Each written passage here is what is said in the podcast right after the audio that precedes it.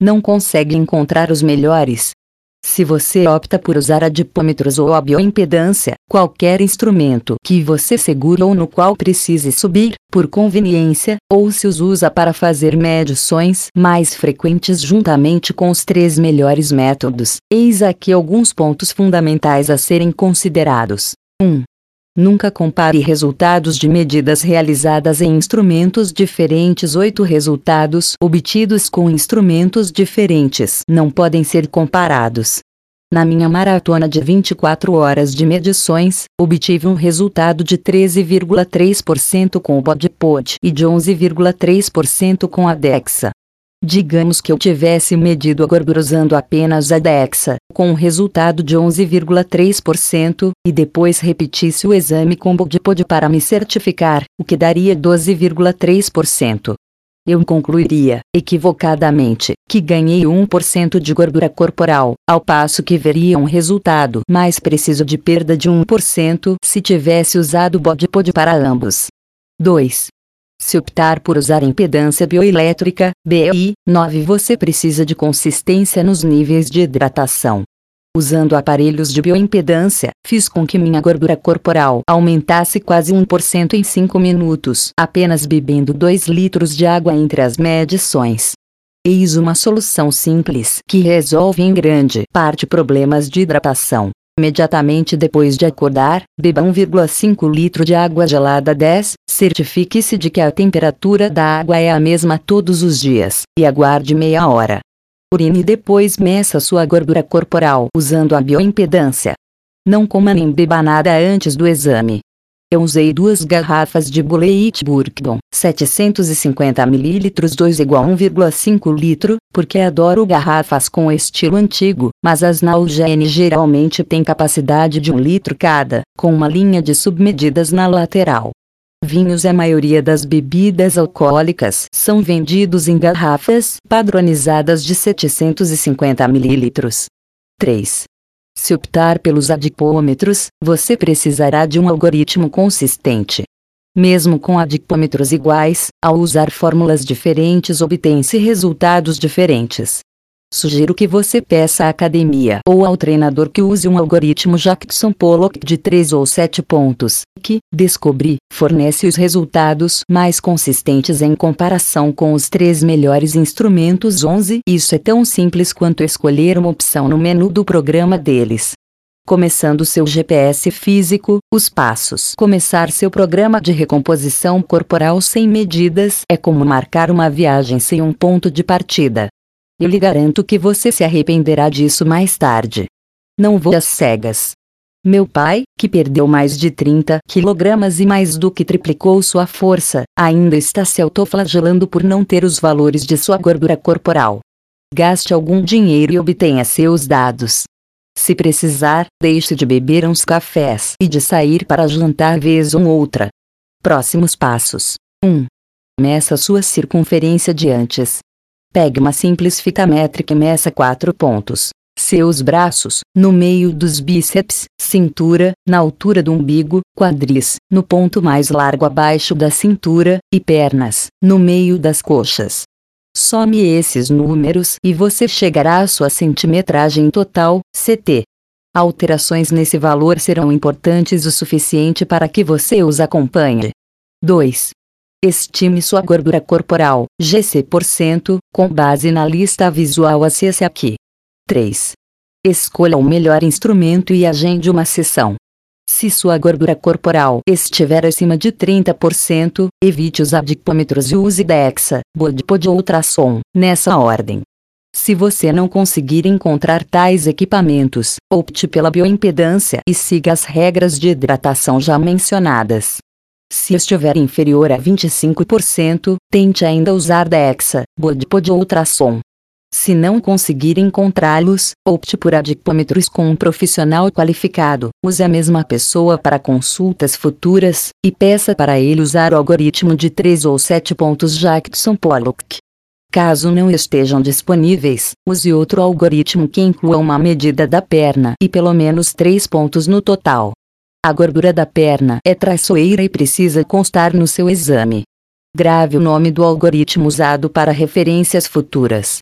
Ferramentas e truques. Fita métrica manual Orbitapé. www.furorboard.com.br Orbitapé. Meça qualquer parte do corpo com precisão militar. Essa fita métrica é a preferida das Forças Armadas para realizar exames físicos. DEPS o exame deve ser administrado por uma equipe médica licenciada, o que elimina a maior parte das academias de ginástica e clubes. Antes de mais nada, procure no Google o nome da sua cidade e depois o termo DEXA gordura corporal. Se não der certo, procure DEXA, exame de osteoporose ou exame de densitometria óssea para sua cidade ou CEP. Acrescente o termo consultório se a busca resultar em muitas respostas.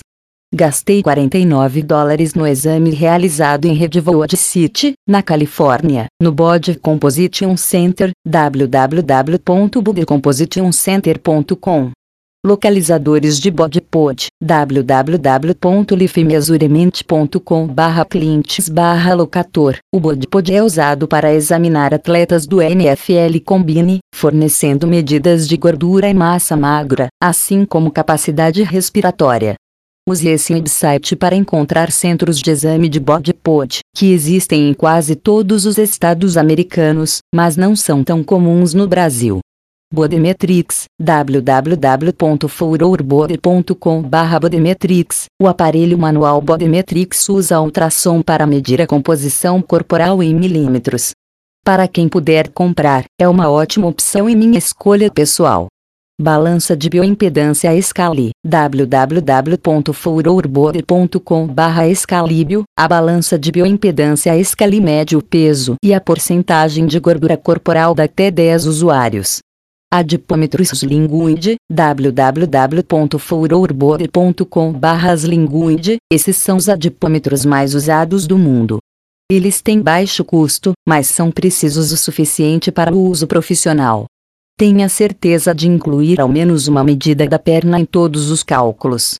Gordura cosmética versus gordura do mal. Como medir a gordura visceral? www.furorboard.com/review Já se perguntou como algumas pessoas, principalmente homens mais velhos, conseguem ter uma barriga de cerveja que parece um tambor? Abdômenes inchados que parecem músculos quando você toca neles. A resposta é desagradável. Em vez de gordura sob a pele, é a gordura em volta dos órgãos internos o que pressiona a parede abdominal para fora. Um dos pontos fracos dos adipômetros e do ultrassom é que eles só conseguem medir gordura subcutânea, sob a pele, e não o que é conhecido como gordura visceral, em torno dos órgãos. Esse artigo, de autoria dos médicos Michael Eades e Meridan Eades, explica um método primitivo de estimar a gordura visceral, o que é importante principalmente para as pessoas com mais de 25% de gordura corporal ou que estejam da meia-idade em diante. O olhômetro um guia visual da gordura corporal. Qual deveria ser seu objetivo em relação à gordura corporal? Para a maioria das pessoas, sugiro o seguinte como ponto de partida. Para homens, se estiver obeso, tente 20%. Se estiver apenas um pouco acima do peso, tente 12%. Para mulheres, se estiver obesa, tente 25%. Se estiver apenas um pouco acima do peso, tente 18%. Se você, homem ou mulher, quiser alcançar os 5%, nós o ajudaremos mais tarde. Use as próximas imagens e as descrições, o que for mais útil, para estimar seu percentual de gordura corporal atual. Em que ponto você está realmente? Olhe as imagens antes de ler o restante, assim você talvez possa pular o texto. Os percentuais e as descrições a seguir pretendem refletir medidas de alta precisão feitas com adipômetros em homens, mas as instruções também são úteis para as mulheres. Tenha em mente que, como os adipômetros medem a dobra da pele, tanto a gordura subcutânea quanto a água subcutânea aparecem nos resultados. Um agradecimento especial a Surferp34 pelas instruções e pelos links das fotografias 12 20% de gordura corporal. Não há definição muscular visível e existe apenas um quê de separação entre os principais grupos musculares se esses grupos forem grandes e bem desenvolvidos. Veja exemplos em www.furorboard.com 20 a www.furorboard.com 20 b www.furorboard.com 20 c 15% de gordura corporal alguma separação muscular aparece entre os músculos dos ombros, deltoides e braços. Os músculos abdominais não são visíveis. Veja exemplos em www.furorboard.com 15 a 12% de gordura corporal nota-se mais separação muscular, principalmente no peito e nas costas, e um traço do abdômen começa a surgir. De pé sob a luz de um teto com iluminação favorável, é possível ver alguma definição nos músculos abdominais. Veja exemplos em www.furorboard.com 12 a www.furorboard.com 12 b. 10% de gordura corporal separação muscular bastante clara nos braços, peito, pernas e costas, e músculos abdominais bem visíveis quando flexionados. Veja exemplos em www.furorboard.com 10 a. 7 a 9% de gordura corporal Os músculos abdominais são claramente visíveis o tempo todo, vascularidade nos braços proeminente e separação óbvia das costas e do tórax. O rosto começa a parecer mais angular. Veja exemplos em www.furorboard.com 7 a www.furorboard.com 7 b 5 a 7% de gordura corporal estrias surgem nos grandes grupos musculares quando flexionados. Vasos sanguíneos aparecem no baixo abdômen e nas pernas. Fisiculturistas profissionais geralmente buscam esse tipo de definição para as competições.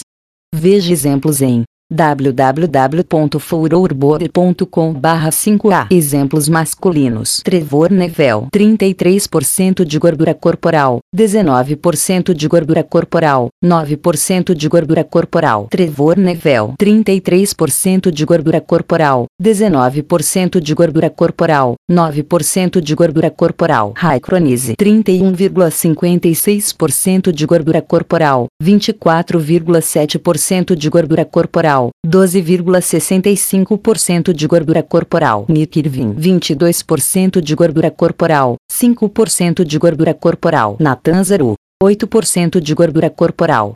Apesar da iluminação tipo incrível look, acredito que seja, entre estas fotografias, a que melhor representa 8% de gordura corporal em homens. As pessoas subestimam drasticamente o percentual de gordura corporal. Se você tem um pouco de músculo e menos de 10% de gordura corporal, deve apresentar definição semelhante a esta. Exemplos femininos: 103 kg, 39,8% de gordura corporal. Erin Rhodes, 30% de gordura corporal, 25% de gordura corporal, 12% de gordura corporal. Julia, 22% de gordura corporal. Compare com Trevor ou Nit com suas imagens de 19 e 22% de gordura corporal. A aparência é semelhante. Andrea Bell, 13,4% de gordura corporal. Das fotos ao medo, impossibilitando o fracasso. Tenho uma ótima dieta. Você pode comer tudo o que quiser, mas tem que comer na companhia de pessoas gordas e nuas. Ed Bluestone O que é medido é administrável. Peter Drucker, detentor da Medalha Presidencial da Liberdade 90,4 Trevor olhou para a tela de LCD que lhe dava as notícias. Ele piscou algumas vezes. 90,4. Depois ele piscou mais um pouco. Caramba! Ele ganhou aproximadamente 4,5 kg por ano depois do segundo ano do ensino médio, chegando a pesar 108 kg na formatura da faculdade. Hoje, pela primeira vez desde a adolescência, Trevor pesava menos de 100 kg. Era sua meta desde que subira na esteira quase dois anos antes, mas um objetivo distante. Romper a barreira dos 100 kg parecia impossível. Hoje ele conseguiu. A questão nem é tanto como ele fez isso. A pergunta a se fazer é: por que deu certo? Simples. Ele fez um acordo com um colega de trabalho. Eles iriam à academia juntos três vezes por semana e, se um deles faltasse a uma aula, deveria pagar ao outro um dólar. Na primeira visita à academia, Trevor caminhou na esteira por quatro minutos. Não muito tempo depois, ele correu uma milha, 1,6 quilômetros, pela primeira vez desde a quarta série. Hoje ele já correu duas meias maratonas. Não é o dólar que importa, Trevor até que ganhou muitos, e sim a psicologia que há por trás disso. Seja um dólar ou um centímetro, sempre existem maneiras de garantir que os primeiros passos que você der o levarão aonde você quer chegar. Seguro barato. Quatro princípios à prova de fracasso. Adoro as revistas Esquimal, mas, numa fatídica terça-feira, apesar do meu esforço para ler sobre redes para relaxar à beira da piscina em mapas gigantescos, eu não conseguia me concentrar. Havia uma batalha sendo travada no outro lado do corredor do avião da Frontier Airlines, e eu assistia de camarote. Em completo silêncio, eu observava um homem, tão obeso que precisava de uma extensão do cinto de segurança, enquanto ele comia todo a um saco de balas antes da decolagem. Depois ele passou para um pacote de biscoito recheado, que consumiu inteiro antes de atingirmos a altitude de cruzeiro. Foi uma demonstração impressionante. Lembro de ter me perguntado: como ele consegue justificar comer tudo isso? Meu Deus, o sujeito precisava usar uma bengala. A resposta, obviamente, era que ele não conseguia. Duvido que até mesmo tentasse. Não havia justificativa lógica para aquele comportamento, se bem que também não há nada que explique porque eu aperto o botão soneca de 10 em 10 minutos, por uma ou duas horas, todos os sábados. Deixamos de cumprir promessas que fazemos a nós mesmos com uma frequência vergonhosa. Como uma pessoa que está tentando perder peso pode tomar um pote inteiro de sorvete antes de dormir? Como é possível que o mais disciplinado dos executivos seja incapaz de arranjar meia hora por semana para praticar exercícios? Como alguém cujo casamento está em risco por causa do vício em nicotina ainda consegue acender um cigarro? O motivo é simples. A lógica fracassa. Se fôssemos resumir os últimos 100 anos da psicologia comportamental em três palavras, seriam essas. Por sorte, quando se tem consciência disso, é possível produzir adesão. Partindo tanto de dados novos quanto de outros que costumam ser ignorados, como pesquisas fotográficas e leilões, são quatro os princípios do comportamento à prova de fracasso. Pense neles como uma pólice de seguro contra a fraqueza da natureza humana, suas fraquezas, minhas fraquezas, nossas fraquezas. 1. Tenha consciência. 2.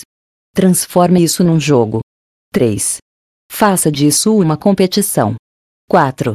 Comprometa-se com metas pequenas e por períodos curtos. 1.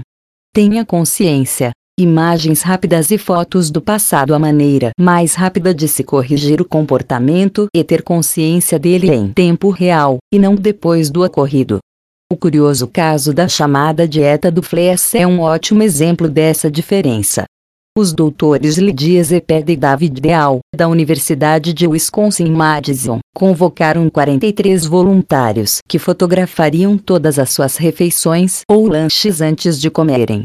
Ao contrário dos diários alimentares, que requerem tempo para escrever textos, geralmente muito depois da refeição, as fotos funcionavam como uma intervenção instantânea e obrigavam as pessoas a refletir melhor sobre as suas escolhas antes de o estrago ser feito. Nas palavras de um participante, as chances de comer um pacote gigantesco de MMS eram menores. Isso restringiu minhas opções. Não as mudei por completo, mas quem deseja ser fotografado com um saco gigante de MMS na mão. Os pesquisadores concluíram que as fotografias eram mais eficientes do que os diários alimentares. Isso é importante, pois estudos anteriores confirmaram que voluntários que usavam diários por escrito perdiam três vezes mais peso do que os que não os escreviam. Conclusão: Use a câmera do seu telefone celular para tirar uma fotografia antes de abrir a boca. Mesmo sem uma dieta prescrita, essa consciência basta para resultar em perda de gordura. A câmera também pode ser usada para ressaltar seus fracassos para que você possa tirar proveito deles.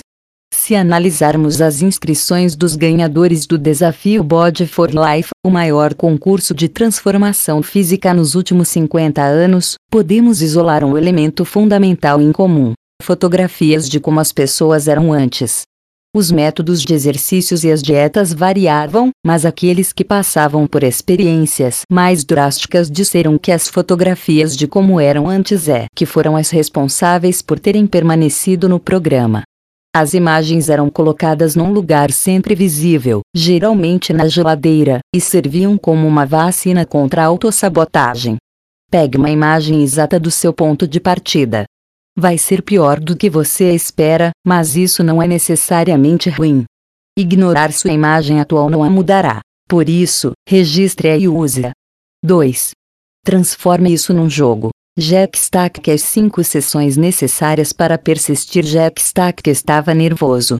O ano era 1983, e ele acabara de se juntar a seus empregados para comprar a SRC, uma fabricante de motores quase falida, da empresa a que ela pertencia, a International Harvester. Tudo saiu maravilhosamente bem, com 100 000 dólares aplicados num empréstimo de 9 dólares milhões e uma taxa de débito de 89 para 1. O gerente do banco que aprovou o empréstimo foi demitido horas depois de assinar o contrato. Os 13 gerentes que contribuíram com as economias de suas vidas para tornar isso possível também estavam muito ansiosos, mas não precisavam estar. Aqueles 100 000 dólares valeriam 23 dólares milhões em 1993, apenas 10 anos mais tarde. Em 2008, as vendas haviam crescido de 16 dólares milhões para mais de 400 dólares milhões, e o valor de mercado da empresa subira de 0 dólares, 10 por ação para 234 dólares por ação. A quem se deve agradecer? Aos jogos. Jogos frequentes. Jack Stack ensinou todos os seus funcionários a ler os relatórios financeiros, abriu os livros caixa da empresa e estabeleceu metas numéricas juntamente com registros de desempenho individual em murais por toda a fábrica. Objetivos diários e responsabilidade pública foram combinados a recompensas diárias e reconhecimento público. A fábrica Avtorne da Western Electric Company, em Cicero, Illinois, descobriu a mesma coisa, ainda que acidentalmente. O ano era 1955, e a descoberta foi importante. Aumentar a luminosidade da fábrica fazia com que os operários fossem mais produtivos. Foi quando alguém atentou, imagina um estagiário nervoso, para um detalhe intrigante. A produtividade também aumentava quando eles diminuíam a iluminação. Na verdade, qualquer alteração que fizessem parecia resultar em aumento de produtividade. Revelou-se que, a cada mudança, os trabalhadores suspeitavam que estavam sendo observados e, por isso, trabalhavam mais. Esse fenômeno, também chamado de efeito do observador, acabou conhecido como o efeito Avtorne. Reforçados por pesquisas de elaboração de jogos, os resultados de Jack Stack e da Western Electric podem ser resumidos numa equação bastante simples. Medição igual motivação. Testemunhar o progresso nos números torna o repetitivo fascinante e cria um círculo virtuoso. Mais uma vez, o ato de medir é geralmente mais importante do que aquilo que está sendo mensurado. Para citar o estatístico industrial George Box, Todo modelo está errado, mas alguns são muito úteis. É fundamental que você meça algo, mas isso levanta uma questão. Para substituir a autodisciplina, com que frequência você precisa mensurar as coisas? Ou melhor, quantas vezes você precisa registrar dados até ser fisgado e nunca mais parar? Na experiência da brilhante equipe Nike e de seus usuários, mais de 1,2 milhão de corredores que percorreram mais de 200 milhões de quilômetros, o número mágico é 5. Se alguém envia apenas umas duas corridas para o website, talvez esteja apenas experimentando. Mas, depois que atingem cinco corridas, os corredores, em massa, têm maiores chances de continuar correndo e enviando dados. Com cinco corridas, eles já foram atraídos pelo que os dados lhes dizem sobre si mesmos. Aristóteles acertou em cheio, mas ignorava um número. Somos o que fazemos repetidamente meira cinco vezes, cinco sessões de musculação, cinco refeições, cinco que quer que você queira, serão seu objetivo. Quando estiver em dúvida, use cinco como a regra. 3. Faça disso uma competição. O medo de perder os benefícios da comparação você trabalharia mais se fosse para ganhar 100 dólares ou para não perder um 0 dólares, se a pesquisa do Centro de Experimentos em Ciências Sociais da Universidade de Nova York estiver correta, o medo da perda é maior. A experiência que fizeram com três grupos era assim. O primeiro grupo recebia 15 dólares e lhes era dito que os 15 dólares seriam tomados de volta se perdessem um leilão que seria feito em seguida. Ao segundo grupo foi informado que receberiam 15 dólares se ganhassem o leilão. E o terceiro foi o grupo de controle, sem incentivo algum. O primeiro foi o que fez as maiores ofertas.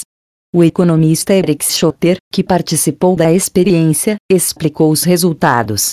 Economistas costumam atribuir ofertas excessivas à aversão ao risco ou à alegria do ganho. O que descobrimos foi que a causa real da supervalorização é o medo da perda, uma teoria completamente nova em relação às investigações anteriores. Essa não é uma constatação desanimadora, mas útil. Sabendo que a perda em potencial é um motivador mais eficiente do que a recompensa em potencial, podemos nos preparar para o sucesso incluindo um risco tangível de fracasso público. Números reais de perda de peso corroboram a ideia examinando ao acaso 500 pessoas do universo de mais de 500 mil usuários do website de dieta e exercício da Eliburn, as pessoas que competiam com seus colegas em desafios perdiam, em média, 2,6 kg a mais do que as que não o faziam. Há outro fenômeno que torna os grupos um ambiente ideal para mudanças: a comparação social teórica. Em termos mais simples, isso significa que, num grupo, algumas pessoas se sairão pior do que você. Sara perdeu apenas 500 G, que bom para mim. E outras se sairão melhor, Mick não tem nada de especial. Se ele consegue, eu também consigo. Ver pessoas com desempenhos inferiores o faz ter orgulho até mesmo de seu progresso mínimo, enquanto pessoas com desempenho melhor no seu grupo fazem com que resultados melhores pareçam mesmo possíveis. Analisando os dados do Dailiburn, aquelas pessoas que têm três ou mais motivadores em seu grupo perderam em média 2,5 kg a mais do que as que tinham menos companheiros. Aceite a pressão dos amigos. Ela não é apenas para crianças. 4. Comprometa-se com metas pequenas e por períodos curtos isso nos leva aos seus próximos passos mais importantes. Os detalhes você encontra a seguir. Perguntas e ações. Antes de avançar para o próximo capítulo, faça, ou, no caso do número 2, comece, ao menos duas das quatro ações seguintes, a sua escolha. 1. Eu realmente sou assim sem roupa. Fotografe a si mesmo de frente, de trás e de lado. Use roupa íntima ou de banho. Não quer pedir esse favor ao vizinho. Então use uma câmera com um disparador automático ou uma webcam como a Mac Exhibit. Coloque a fotografia mais horrenda em algum lugar onde você possa vê-la com frequência. Na geladeira, no espelho do banheiro, na testa do cachorro, etc. 2. Eu como mesmo isso, Use uma câmera digital ou a câmera do seu celular para tirar fotografias de tudo que você comer durante 3 a 5 dias, de preferência incluindo ao menos um dia do fim de semana. Para dar uma noção de escala, coloque a sua mão perto de cada item ou prato fotografado. Para um efeito ainda maior, exponha essas fotografias na internet para que as outras pessoas possam vê-las. 3. Kewin pode ser meu companheiro, Encontre ao menos uma pessoa que aceite participar de uma competição amigável usando a centimetragem total, CT, ou o percentual de gordura corporal. O peso é uma opção pior, mas, ainda assim, uma opção. Use seu lado competitivo, a culpa e o medo da humilhação a seu favor. Aceite o desafio. Recompensas são supervalorizadas. 4. Como tomo minhas medidas? Use uma fita métrica simples e meça 4 pontos. ambos os braços, no meio dos bíceps, a cintura, na altura do umbigo, o quadril, no ponto mais largo abaixo da cintura, e ambas as pernas, no meio das coxas. A soma desses números lhe dará sua centimetragem total, CT. Estou lhe dizendo isso agora porque sei que você não fez isso depois do último capítulo. Levante-se do sofá e tire suas medidas. Você só vai precisar de 5 minutos. 5. QAU é a menor alteração significativa que posso alcançar. Estabeleça uma meta pequena, possível. Por enquanto, isso significa adotar pelo menos dois dos quatro passos citados antes de continuar. O restante, o melhor ainda, estão por vir ferramentas e truques. Réplicas extremamente nojentas e realistas de gordura. www.furorborder.com réplica. Essas réplicas são nojentas, mas dão ótimos motivadores. Eu mantenho 500 g de gordura na minha geladeira. A réplica de 2,5 kg é o motivador mais eficaz que já vi para fazer com que pessoas teimosas comecem a perder peso. Um conhecido meu, seu de uma empresa de biotecnologia, chega ao ponto de andar com uma dessas réplicas na pasta para mostrar às pessoas que podem estar precisando de um pouco de exercício. Se você quer agradecer a si mesmo, quer que outros lhe agradeçam ou talvez levar um soco no rosto, compre uma dessas réplicas. Serviços de publicação de imagens de antes e depois, Posteros, www.posteros.com, Evernote, www.evernote.com, 13 Flickr, www.flickr.com, Vix Pessoais Pworks, www.furorborder.com Pworks, Hamit Seti, no texto em destaque a seguir, criou uma Wiki, uma página simples, como as encontradas na Wikipedia, gratuita no Pworks, e convidou todo mundo que quisesse apostar com ele ser notificado quando ele atualizasse seu peso. Hamit também usou o Pworks para falar muita besteira.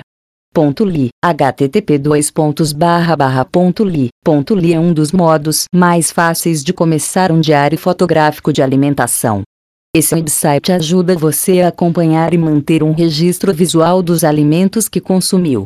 A Bitforge, www.abitforge.com. O Bitforge é uma ferramenta de e-mail para ajudá-lo a incluir hábitos novos na sua rotina atual. Escolha o hábito que desejar e o Bitforge lhe enviará um e-mail durante 21 dias consecutivos. Se você não conseguir manter o hábito, o ciclo de e-mails recomeçará. Stick, www.stick.com.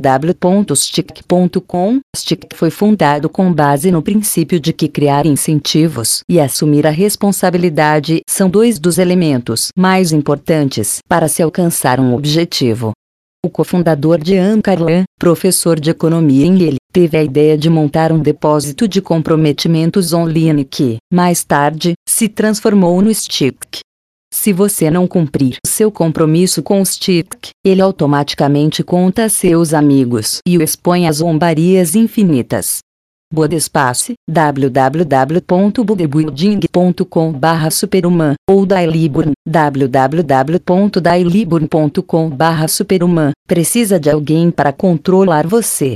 Para estimulá-lo ou atormentá-lo quando você precisar, Junte-se aos mais de 600 mil membros do Bodespace ou aos mais de 500 mil do Dailiburn, pessoas que estão mantendo controle de suas dietas e seus programas de exercícios.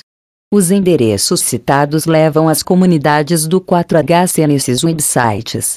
Hamit, o grande falastrão, como ganhar 2,5 kg numa semana. Hamit Seti sempre riu da sua fragilidade indiana.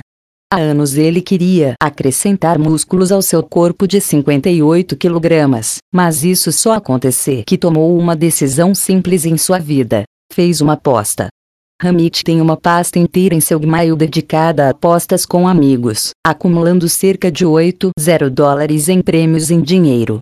Desta vez, ele apostou contra todos que era capaz de ganhar 7 kg de músculo em 3 meses. Só nos primeiros sete dias ele ganhou 2,5 kg, e foi o máximo que conseguirá até então. Por fim, ele acrescentou 20% a seu peso, ultrapassando os 7 kg, e ao mesmo tempo manteve sua taxa de gordura corporal baixa. Agora, três anos mais tarde, ele continua mantendo sua nova medida de massa magra com precisão quase constante. Houve três razões para que isso funcionasse depois de anos de fracasso para ganhar peso. 1. Um, ele usou uma aposta e controlou os resultados publicamente. Ramit criou uma Wiki, página com formatação semelhante à da Wikipedia, no website gratuito Pworks e convidou as pessoas que apostavam com ele a receber notificações quando atualizasse seu peso. Ele, então, se pôs a falar um monte de besteira. É desnecessário dizer que a conversa mole o faria parecer duplamente idiota se ele não ganhasse a aposta. Ramit fala sobre seu sistema de controle. Use a psicologia para ajudar. Não apenas se esforce mais. Se você já tentou, ou se comprometeu com, alguma coisa repetidas vezes e não deu certo, pense na possibilidade de se expor publicamente ou de fazer uma aposta. Mudança. Comentário. Sinta-se livre para acrescentar sua própria opinião, peso inicial, em quilogramas. O começo do fim para os meus apostadores. Ramit mais 1,4 Fiquem com medo. Ramit mais 1 Quase meu maior peso. As mulheres e as crianças estão começando a ficar com medo de mim. Ramit um novo recorde pessoal, e ainda há mais um mais por vir. Não sinto fome desde o dia 29, 9. Ramit menos 0,6 Uma mortalha cobre este desafiante quando me deparo com minha primeira semana de peso perdido. Vou me recuperar. Ramit mais 0,6 de volta ao caminho correto. Ramit menos 0,9 será que estagnem? Ramit sou um homem enorme, o maior que jamais fui. Mais 1,7 Não passarei sobre nenhuma ponte porque tenho medo de que ela desmorone. Também estou evitando pegar bebês no colo, pois temo acidentalmente jogá-los na estratosfera. Podem vir com tudo. Ramit 2 ele ignorou quase todo mundo do próprio Hamit. Todo mundo tem uma opinião. Algumas pessoas me disseram que eu ficaria gordo, como se eu fosse deixar isso acontecer por causa de algumas centenas de dólares. E, claro, todos tinham teorias quanto ao que comer, beber e até combinações de pesos para usar nos meus exercícios. Várias pessoas estremeceram diante da minha estratégia, musculação, corrida e comer mais e melhor. O que? Você não pode correr. Vai perder peso demais. Eu só podia alegar que parecia estar dando certo. Já havia completado um terço da aposta nos primeiros sete dias. Não havia muito que eles podiam dizer. Todos tinham uma opinião sobre o que eu deveria fazer. Mas a verdade é que a maioria delas não serve de nada, e você pode alcançar seu objetivo ao seguir alguns passos bem simples. Ignorei todo mundo. 3. Ele se concentrou no método, não no mecanismo. As pessoas me alertavam dizendo que antes de começar eu precisava entender como os lipídios, carboidratos e ácidos graxos agiam. Que besteira! E se eu simplesmente começasse a me exercitar e a comer mais? Será que eu não podia aprender tudo isso depois? Você não precisa ser um gênio para ganhar ou perder peso. 4. Comprometa-se com metas pequenas e por períodos curtos. A imensa aplicabilidade dos pequenos passos livre-se da prisão Michael Levin fez carreira se livrando da prisão que sofria, e deu certo. 60 obras literárias mais tarde, de best-sellers de não ficção a roteiros de cinema, ele sugeria que eu, Tim, fizesse o mesmo. Estabelecesse um objetivo parco de escrever duas páginas por dia, eu havia transformado o livro que você tem em mãos num monstro mental, e, estabelecendo uma meta baixa, foi possível fazer o que mais importava: começar a escrever todas as manhãs. O Dr. B. J. Ford, fundador do Laboratório de Tecnologia Persuasiva da Universidade de Stanford, escreveu toda a sua tese de graduação com um compromisso muito menos agressivo. Mesmo que voltasse para casa de uma festa às três da madrugada, ele tinha de escrever uma frase por dia. Ele concluiu sua tese num tempo recorde, enquanto seus colegas de classe levaram anos para finalizar seus trabalhos, assustados com a monstruosidade da empreitada. Compreendendo esse princípio, a IBM liderou o mundo dos computadores durante décadas.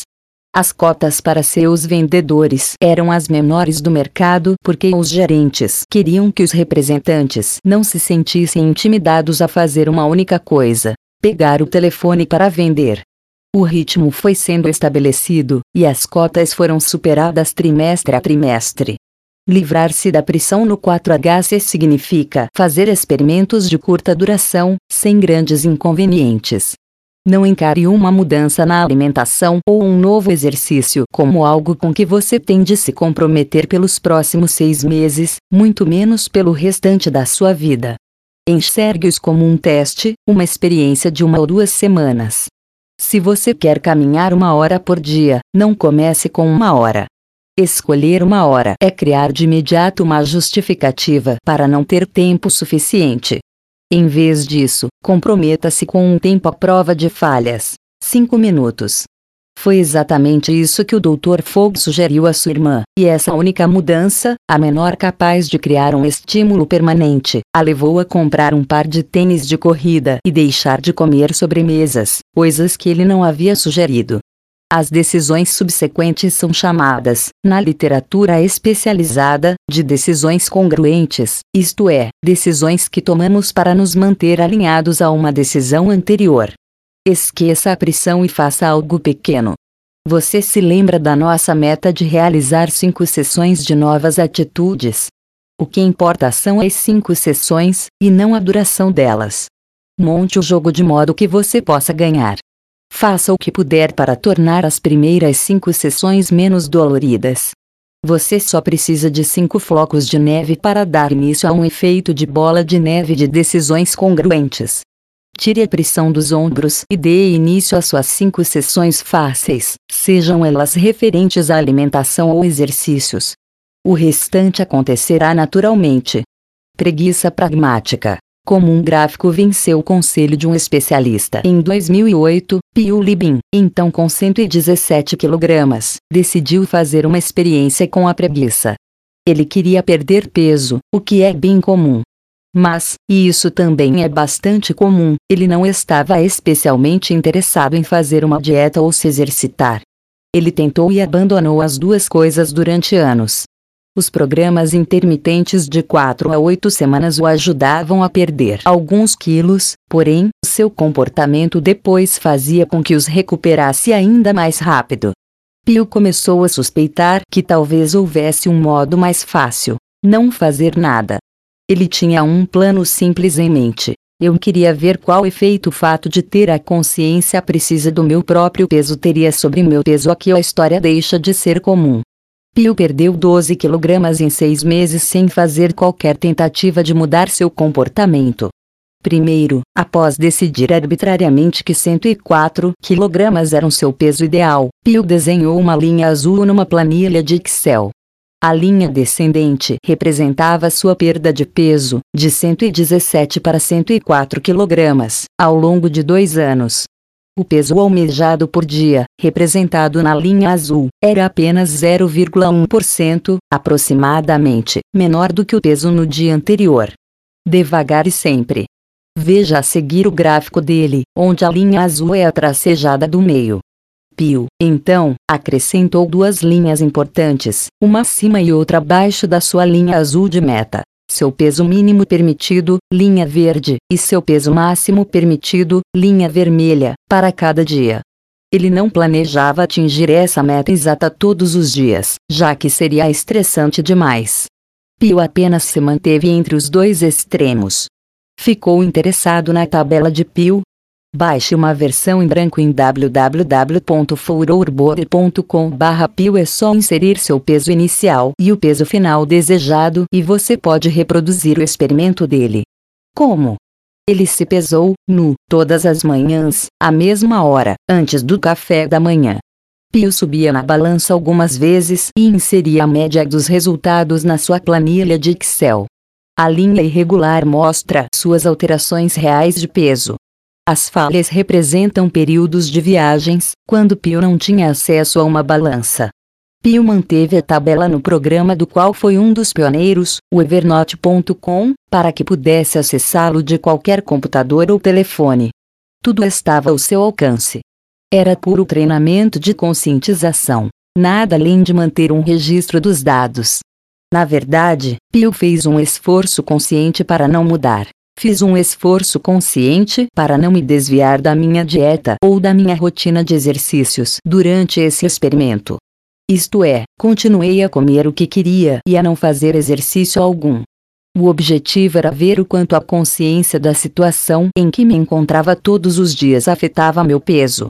Eu suspeitava que isso afetava milhares de decisões por minuto que eu tinha que fazer, mesmo sem perceber o mais estranho é que ele tratava ganhos e perdas excessivas de peso como algo igualmente ruim.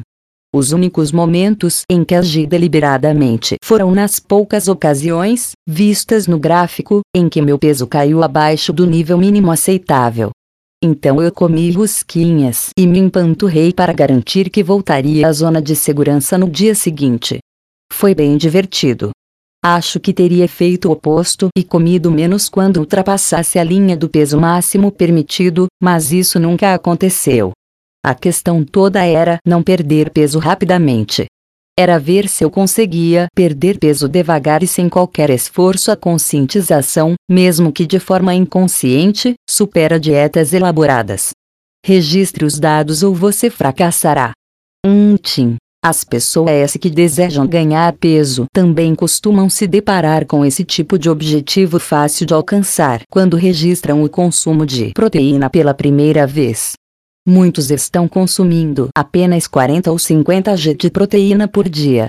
Duas esta cobaia teve mais de 10 fraturas nos joelhos e não podia realizar exercícios da cintura para baixo. 3 de meio-dia do dia 3 de outubro de 2009 ao meio-dia de 4 de outubro de 2009. 4. Essas variações de erro pressupõem a presença de profissionais treinados e condições ideais, isto é, boa hidratação para a impedância bioelétrica corporal. A ordem foi determinada usando-se a média da menor e da maior porcentagem de erro. 5. No mundo ideal, a ressonância magnética e a tomografia computadorizada seriam utilizadas, mas eu as omiti por causa do custo e da radiação, respectivamente. 6. Os valores citados neste livro são válidos para os Estados Unidos e não são necessariamente aplicáveis ao Brasil. N. Do T, 7 corte de carne bovina japonês. Supostamente, o mais caro do mundo. N do P8 você também não deve comparar algoritmos diferentes do mesmo equipamento. Isso, em geral, causa confusão quando você obtém leituras com adipômetros de diferentes treinadores. Use a mesma pessoa e o mesmo algoritmo, por exemplo, três pontos na fórmula Jackson-Pollock. 9 também conhecida como bioimpedância, ou BI. 10 A temperatura fria da água também ajuda na perda de gordura. 11 Há fórmulas específicas para cada tipo populacional que fornecem números mais precisos, mas elas não são muito usadas, uma vez que a maior parte das academias e dos personal trainers lida com uma população bem variada. 12 www.fourourbore.com barra bodefat-examples 13 Um aviso. Hoje sou consultor tanto do Posteros quanto do Evernote porque acredito nesses serviços perdendo gordura. Conceitos básicos. A dietas low carb primeiro. Como perder 9 kg em 30 dias sem exercícios. No meio da confusão, encontre a simplicidade. Albert Einstein 11:34 da manhã, sábado, 20 de junho de 2009, São Francisco. E mensagem de texto vinda de Londres, 8 horas à frente, com a intenção de impressionar. Este é meu jantar. Bons momentos a fotografia anexada. Uma pizza de pepperoni e calabresa tão grande que não cabia na tela. Cris um colega de experiências, e eu estávamos realizando nosso encontro virtual da semana. Minha resposta: Este é meu café da manhã. Café da manhã. Dá para ouvir a insulina vazando pelos meus olhos. Ou. Ganhe disso, seu gordo. A fotografia que enviei dois pães doces, dois croissants de chocolate, suco de toranja e uma enorme caneca de café. A resposta de Chris. Ah, por favor, não me obrigue a fazer isso. E assim o diálogo continuou, como num concurso de quem come mais por mensagens de texto. A verdade é que eu faço algo parecido todos os sábados, e milhares de pessoas nos últimos quatro anos se juntaram a mim. Entre pizzas e pães doces, o resultado é que o seguidor médio perdeu 8,6 kg de gordura, e uma quantidade surpreendente deles perdeu mais de 45 kg no total. Essa estranha abordagem gerou uma espécie de pequena revolução. Deixe-me explicar como, exatamente, crise alcançamos e mantemos um índice de gordura corporal inferior a 12%, e muitas vezes abaixo de 10%, tendo como estratégia comer feito porcos. A dieta low carb, uma perda melhor da gordura por meio da simplicidade. É possível perder 9 kg de gordura corporal em 30 dias, aperfeiçoando qualquer um destes três fatores exercícios, dietas ou um regime de drogas e suplementos.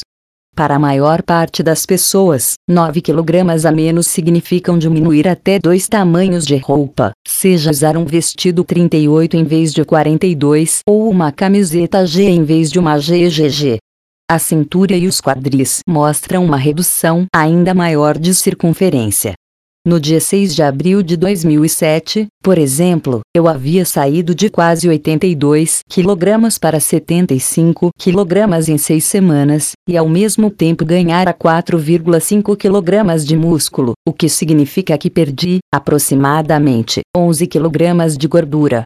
Não foram alterações sutis, a dieta que apresentarei neste capítulo, a dieta Slow Carb, é a única, além da radical dieta cetogênica cíclica, CKD, na sigla em inglês, que gerou veias ressaltadas por todo o meu abdômen, a parte do corpo onde perdi gordura por último.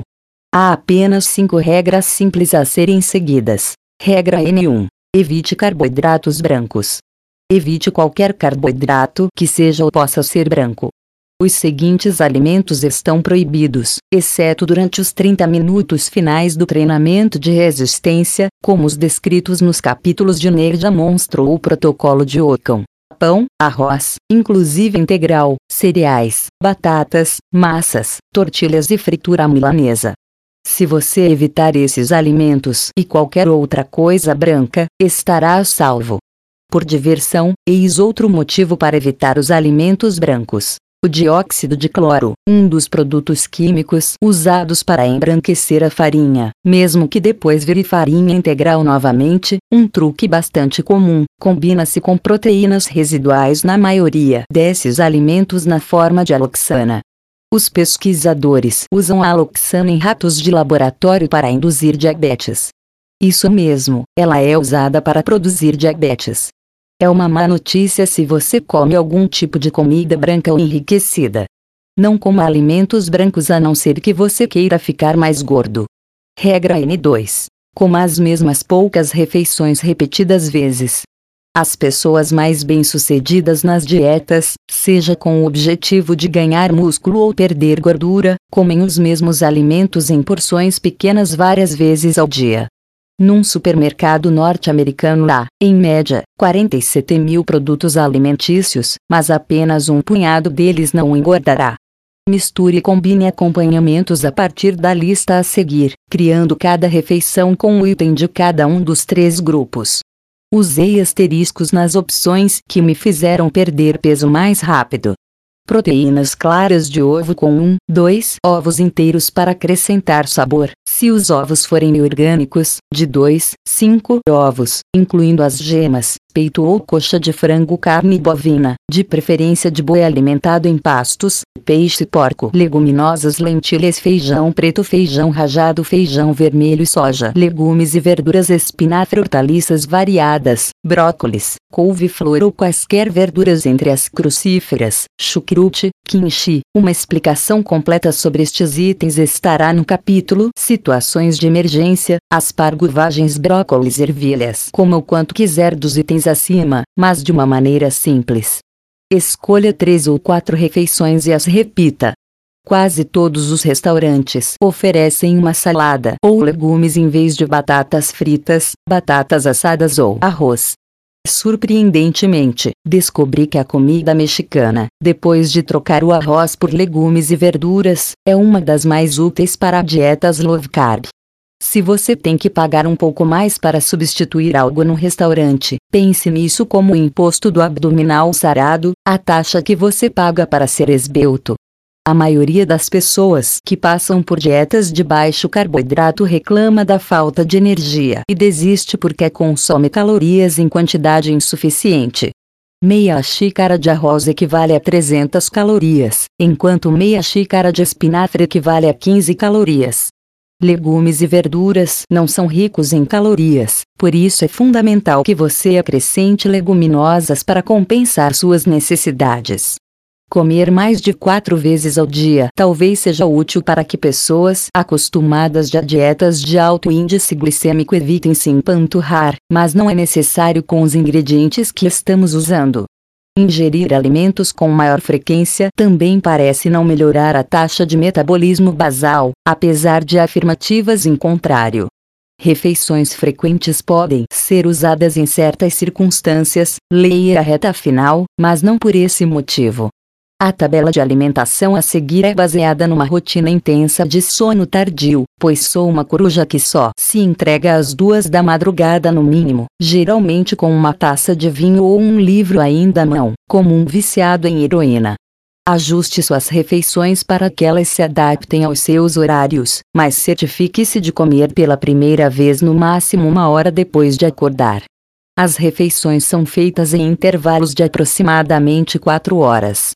10. Café da manhã 14. Almoço 18 e 30. Lance 20 a 21. Recreação ou esporte, se quiser 22. Jantar 0H. Uma taça de vinho tinto e um pouco de Discovery Channel antes de dormir. Eis aqui umas das minhas refeições mais recorrentes. Café da manhã, em casa claras de ovos líquidas crumble de gologia e marca registrada com ovo inteiro, feijão preto e legumes e verduras variados aquecidos ou cozidos em micro-ondas usando uma vasilha Pirex marca registrada.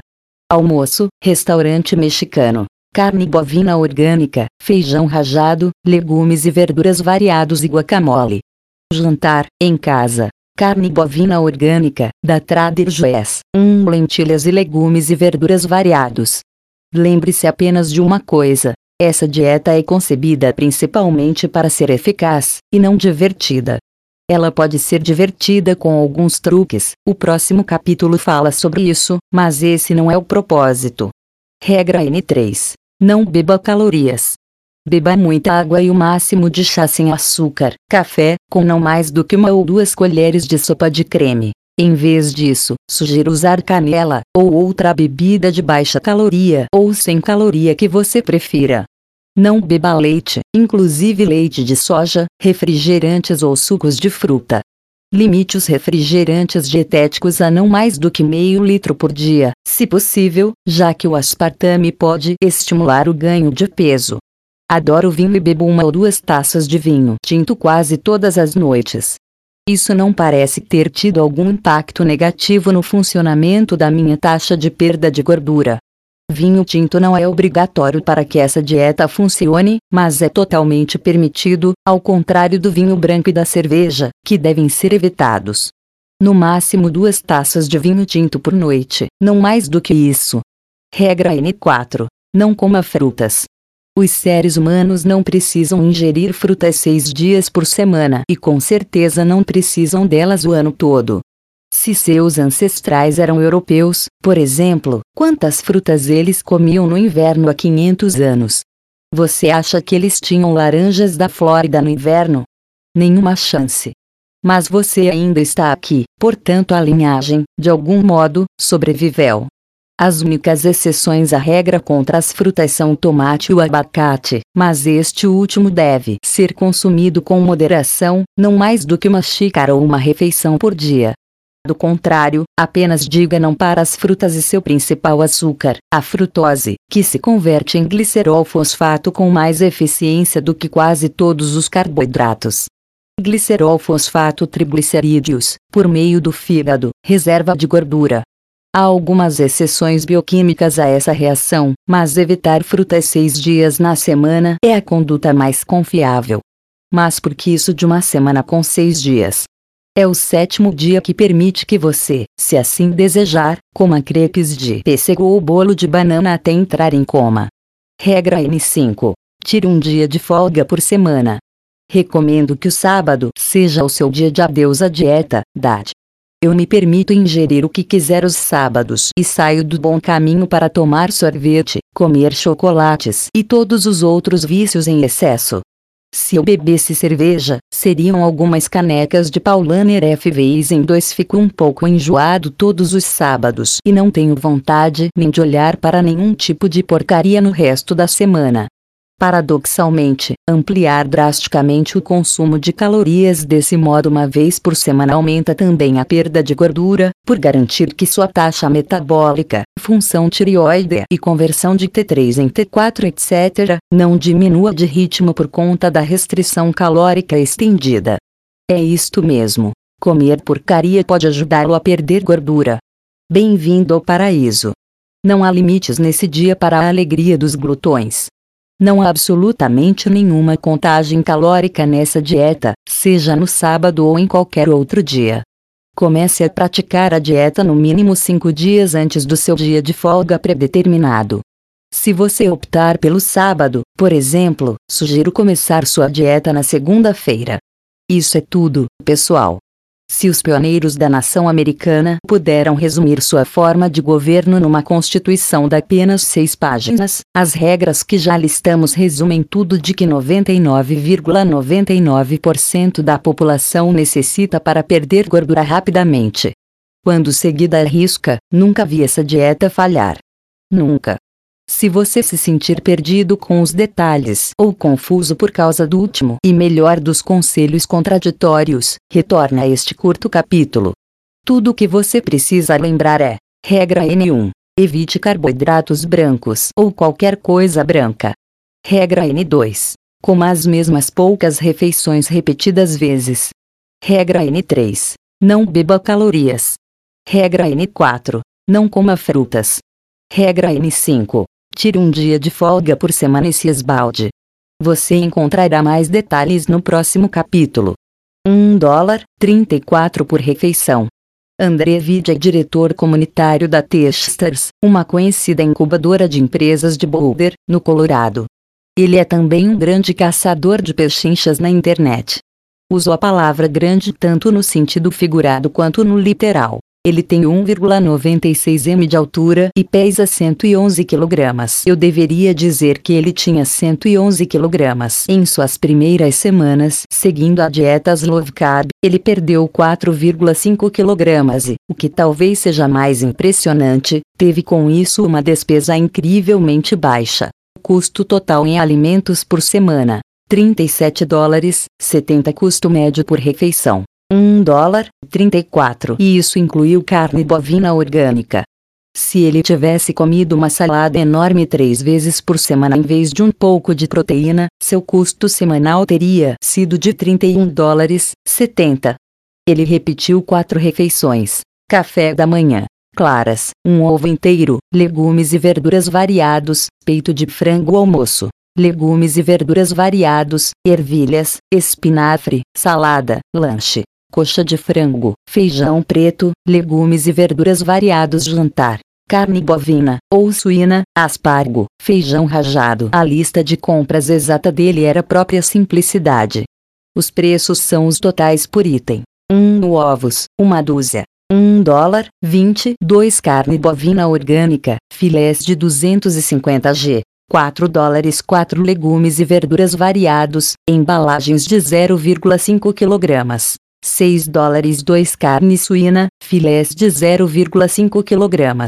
3 dólares 1 peito de frango. 2 dólares 2 maços de aspargos. 2 dólares 1 ervilhas orgânicas, embalagens de 1 kg. 2 dólares 1 feijão rajado, embalagem de 0,5 kg. 1 dólar, 50, 2 espinafre, embalagens de 1,5 kg. 6 dólares um feijão preto, embalagem de 0,5 kg.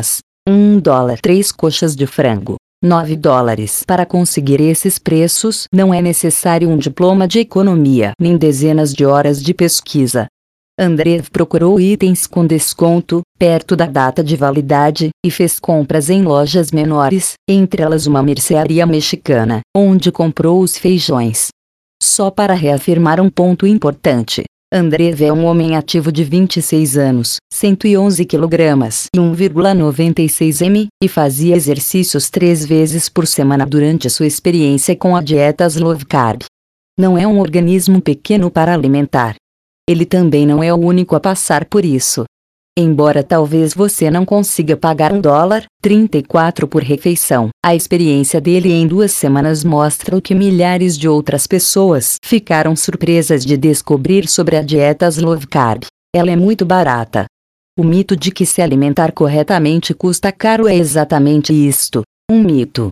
O fruto proibido. Frutose. Suco de frutas pode mesmo arruinar a perda de gordura, ah, sim. E arruína muitas outras coisas. Sem especular, testei o efeito da frutose em duas experiências. A primeira durante uma dieta sem frutose, nem suco nem fruta, e a segunda depois de uma semana consumindo 400 ml, aproximadamente dois copos, de suco de laranja sem polpa ao acordar antes de dormir. O suco de laranja foi a única coisa que diferenciou as dietas EB. As mudanças foram incríveis. Antes, 16, 10, sem frutose, e depois, 23, 10, suco de laranja. Colesterol. 203, 243, fora do índice saudável, LDL. 127, 165, também fora do normal. E surgiram outros dois valores inesperados. Albumina. 4,3, 4,9, fora do normal. Ferro. 71, 191, fora do normal, ou melhor, chegando à estratosfera. A albumina se une à testosterona e a torna inerte, de um modo bem parecido com a SHBG, discutida em A Máquina de Sexo, mas de uma maneira mais fraca. Não quero nenhuma das duas com níveis altos. Isso é ruim para as artes da masculinidade. Se você disse caramba, quando notou o aumento súbito no nível de ferro, estamos falando a mesma língua. Esse é um resultado completamente inesperado e ruim, principalmente para os homens. Talvez você não saiba, mas os homens não menstruam. Isso significa que falta ao homem um bom método para se livrar do excesso de ferro, que pode ser tóxico. 3 O aumento no nível de ferro foi muito mais alarmante para mim do que as alterações nos índices de colesterol. Eis aqui apenas uma das muitas explicações encontradas na literatura especializada. Além de contribuir para anormalidades metabólicas, descobriu-se que o consumo de frutose afeta a homeostase de vários microelementos. A frutose demonstrou um aumento no nível de absorção de ferro em seres humanos e cobaias. A ingestão de frutose também diminui a atividade da enzima antioxidante superóxido dismutase, SOD, e reduz a concentração do cobre do fígado e do soro sanguíneo. A moral da história, não beba suco de fruta e evite uma dieta base de frutas. Elas não fazem bem nenhum ao seu organismo. Ferramentas e truques. O café da manhã Slow Carb em 3 minutos. www.fourourbody.com/breakfast. O café da manhã é uma encrenca. Nesse vídeo, eu ensino como preparar um café da manhã Slow Carb com alto teor de proteína em 3 minutos, perfeito para perder gordura e começar bem o dia. Stiltasti, www.stiltasti.com, não tem certeza se ainda é seguro consumir aqueles ovos ou os restos daquela comida tailandesa. Cansado de ligar para sua mãe para perguntar essas coisas? Esse website permite pesquisar a validade de milhares de alimentos cozidos ou crus. Foodporn Daily, http www.foodporndaily.com, precisa de alguma inspiração para seu dia de folga da dieta? O website Foodporn Daily fornece uma deliciosa abundância de alimentos nocivos, mas saborosos. Acesse aos sábados. Gota, o capítulo perdido, http www.fourourbore.com gout, preocupado com o consumo de proteína e com a gota? Leia esse capítulo tirado do livro Good Calories, Bad Calories Boas Calorias, Más Calorias, generosamente cedido pelo maravilhoso escritor Gary Taubes. Talvez ele faça você mudar de ideia. A dietas low carb segundo detalhes e dúvidas frequentes quanto aos métodos, deve existir um milhão e até mais, mas os princípios são poucos. O homem que compreende os princípios pode, com sucesso, escolher seus próprios métodos. Ralph Waldo Emerson O sistema é a solução. ATT Este capítulo esclarece as dúvidas mais comuns relacionadas a dietas low carb, compartilha lições aprendidas no mundo real e ressalta alguns dos erros mais comuns. Determinei que os sábados seriam os dias de folga da dieta em todas as minhas respostas, mas, na prática, você pode substituí-lo por qualquer dia da semana. Há grandes chances de pelo menos 50% das perguntas neste capítulo lhe ocorrerem em algum momento. Se você estiver levando a sério o objetivo de perder gordura o mais rápido possível, leia por inteiro. Dúvidas e preocupações comuns. Como é possível seguir essa dieta? Ela é restrita demais. Comece mudando somente seu café da manhã. Você perderá uma gordura perceptível. Não deixe de ver Fleur B no capítulo Construindo o Bumbum Perfeito. Ela perdeu cerca de 3% de gordura corporal em 4 ou 5 semanas apenas com essa substituição. Quando tiver percebido os resultados, respire fundo e mergulhe de cabeça na dieta low carb por 6 dias. Depois disso você pode se permitir 24 horas de folga. Mais uma vez eu pergunto: fazer uma semana de teste para pegar embalo seria demais? Duvido. Pritgrovneis lindos olhos castanhos, um pseudônimo desenvolveu um método simples para aumentar seu autocontrole. Uma coisa que funcionou bem foi manter um caderninho comigo. Sempre que eu tinha vontade de comer algo, um doce ou simplesmente uma comida normal, acrescentava aquilo à lista das coisas com as quais me deliciaria durante meu dia de folga. Esse foi meu jeito de reconhecer meu desejo e lembrar que eu poderia comer o que quisesse, só não naquele momento. É como adiar a comilança. Se isso não basta, não se esqueça da gelatina dietética. Quando você estiver prestes a perder o controle, geralmente no meio da noite, algumas colheiradas bastarão para dominar seus demônios. Mas comer sempre a mesma coisa é chato. A maior parte das pessoas superestima a variedade de suas refeições. Presumindo que você não esteja viajando, o que comeu no café da manhã durante a última semana? E no almoço? Há grandes chances de, principalmente no café da manhã, você ter repetido de uma a três refeições. Alternar entre 5 a 6 refeições por semana não é nem um pouco difícil, embora você talvez imagine que estou enganado.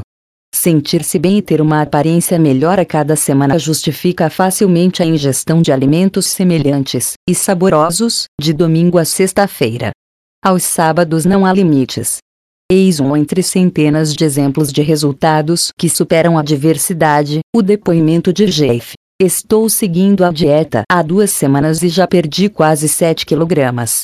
Tenho um plano de perder 13 quilogramas antes de completar 30 anos e agora estou no meio do caminho, com mais 4 meses pela frente.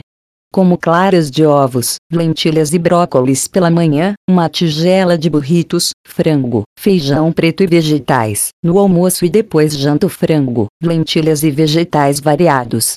Tudo acompanhado de um pouco de um delicioso vinho tinto antes de dormir. Admito que estou cansado das refeições, mas os resultados que estou vendo fazem disso um problema menor.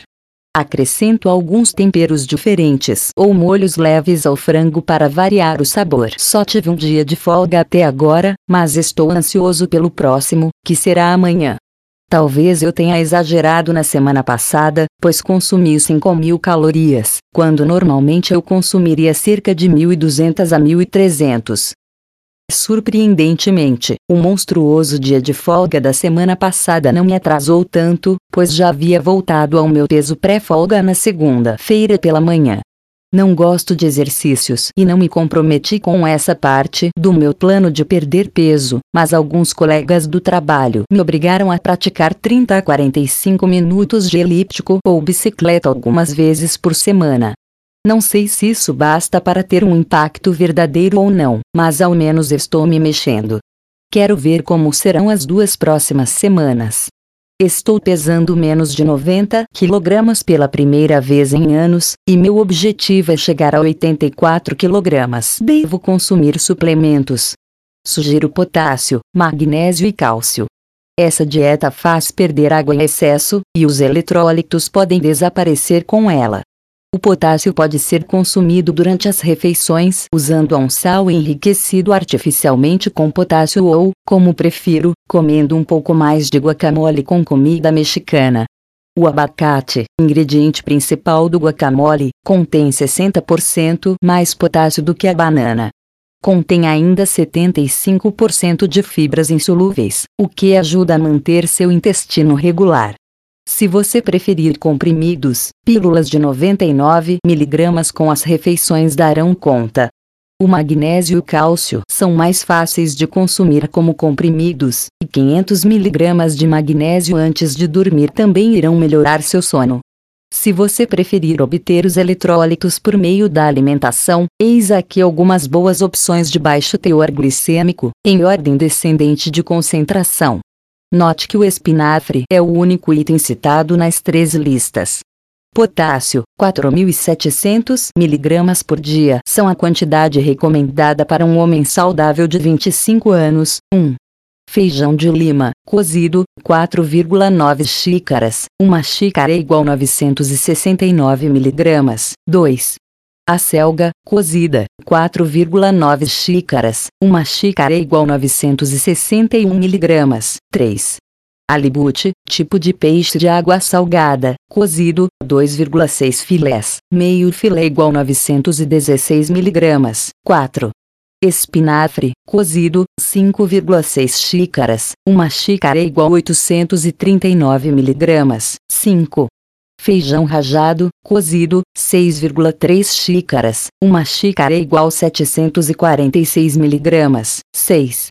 Lentilhas, cozidas, 6,4 xícaras, uma xícara é igual 731 mg. 7. Salmão, cozido, 3,4 filés, meio filé igual 683 mg. 8. Feijão preto, cozido, 7,7 xícaras, uma xícara igual 611 mg. 9. Sardinhas, 7,9 xícaras, uma xícara igual 592 mg. 10. Cogumelos, cozidos, 8,5 xícaras, uma xícara igual 555 mg. Cálcio, 1 g por dia é a quantidade recomendada para um homem saudável de 25 anos. 1. Salmão com ossos, 1,1 xícara. Uma xícara é igual 919 mg. O sabor é excelente se você for um gato. 2. Sardinhas com ossos, 1,8 xícara. Uma xícara é igual 569 mg. 3. Cavala, enlatada, 2,2 xícaras. Uma xícara é igual 458 mg. 4. Tofu, firme, 3,6 xícaras, uma xícara igual 280 mg. 5. Couve, cozida, 3,8 xícaras, uma xícara igual 266 mg. 6. Espinafre, cozido, 4,1 xícaras, uma xícara igual 245 mg. 7. Feijão fradinho, cozido, 4,7 xícaras, uma xícara igual 211 mg. 8. Folha de nabó, cozida, 5,1 xícaras, uma xícara igual 197 mg. 9. Carne de soja, 5,4 xícaras, uma xícara igual 184 mg. 10. Agar, seco, 5,7 xícaras, uma xícara igual 175 mg. Magnésio, 400 mg por dia são a quantidade recomendada para um homem saudável de 25 anos. 1. Sementes de abóbora, 78 ml, 60 ml igual 300 mg. 2. Sementes de melancia, secas, 84 ml, 60 ml igual 288 mg. 3. Amendoim, 1,6 xícara, uma xícara igual 245 mg. 4. Alibute, cozido, 1,2 filé, meio filé igual 170 mg. 5. Amêndoas, 150 ml, 60 ml igual 160 mg. 6. Espinafre, 2,5 xícaras, uma xícara igual 157 mg. 7. Grãos de soja, cozidos, 2,7 xícaras, uma xícara igual 148 mg. 8. Caju, 165 ml, 60 ml igual 146 mg. 9. Pinhão, 171 ml, 60 ml igual 140 mg. 10. Castanha do Pará, 6,3 colheres de sopa, 2 colheres de sopa igual 128 mg. Sem laticínios. Mesmo. Mas o leite não tem baixo índice glicêmico. É verdade que o leite tem índice glicêmico, IC, e carga glicêmica, centigramas, baixos. Quanto à carga glicêmica, o leite integral apresenta o atrativo valor de 27. Entretanto, para nossa infelicidade, os laticínios paradoxalmente apresentam alta resposta insulínica na escala de índice insulínico, INWININ. Os cientistas da Universidade de Lund, na Suécia, investigaram essa descoberta surpreendente. Apesar do baixo índice glicêmico, entre 15 e 30, todos os laticínios produzem índices insulínicos de 90 a 98, o que não é muito diferente do pão tradicional pão branco em geral. Conclusão. Produtos à base de leite parecem insulinotrópicos por apresentarem o triplo ou até seis vezes mais do que o índice insulínico esperado de índices glicêmicos correspondentes. Tirar até mesmo um pouco dos laticínios acelera drasticamente a perda de gordura, como notou Murp. Certo, faz uma semana desde que aceitei o conselho de Tim e cortei todos os laticínios da minha dieta. Perdi mais de 2,5 kg, e o mais inacreditável, para mim, é que eu nem consumia tantos laticínios assim antes. Acho que só um pouco de queijo nos ovos do café da manhã e um copo de leite por dia. Precisa de algo para dar mais sabor ao seu café? Se sim, use creme, não leite, e não mais do que duas colheres de sopa. Eu opto por algumas pitadas de canela e, às vezes, um pouco de extrato de baunilha. Nada de frutas. Mas eu não preciso de uma dieta balanceada. Não. Para começar, não há consenso quanto ao que significa a tal da dieta balanceada. Meus pesquisadores e eu tentamos encontrar alguma definição oficial no Departamento Americano da Agricultura e em outras agências, sem sucesso. Não vi nenhuma evidência que comprove a necessidade de consumir frutas mais do que uma vez por semana, no seu dia de folga da dieta. Leia o quadro ou fruto proibido. Frutose, para maiores informações. Meu Deus, eu odeio feijão.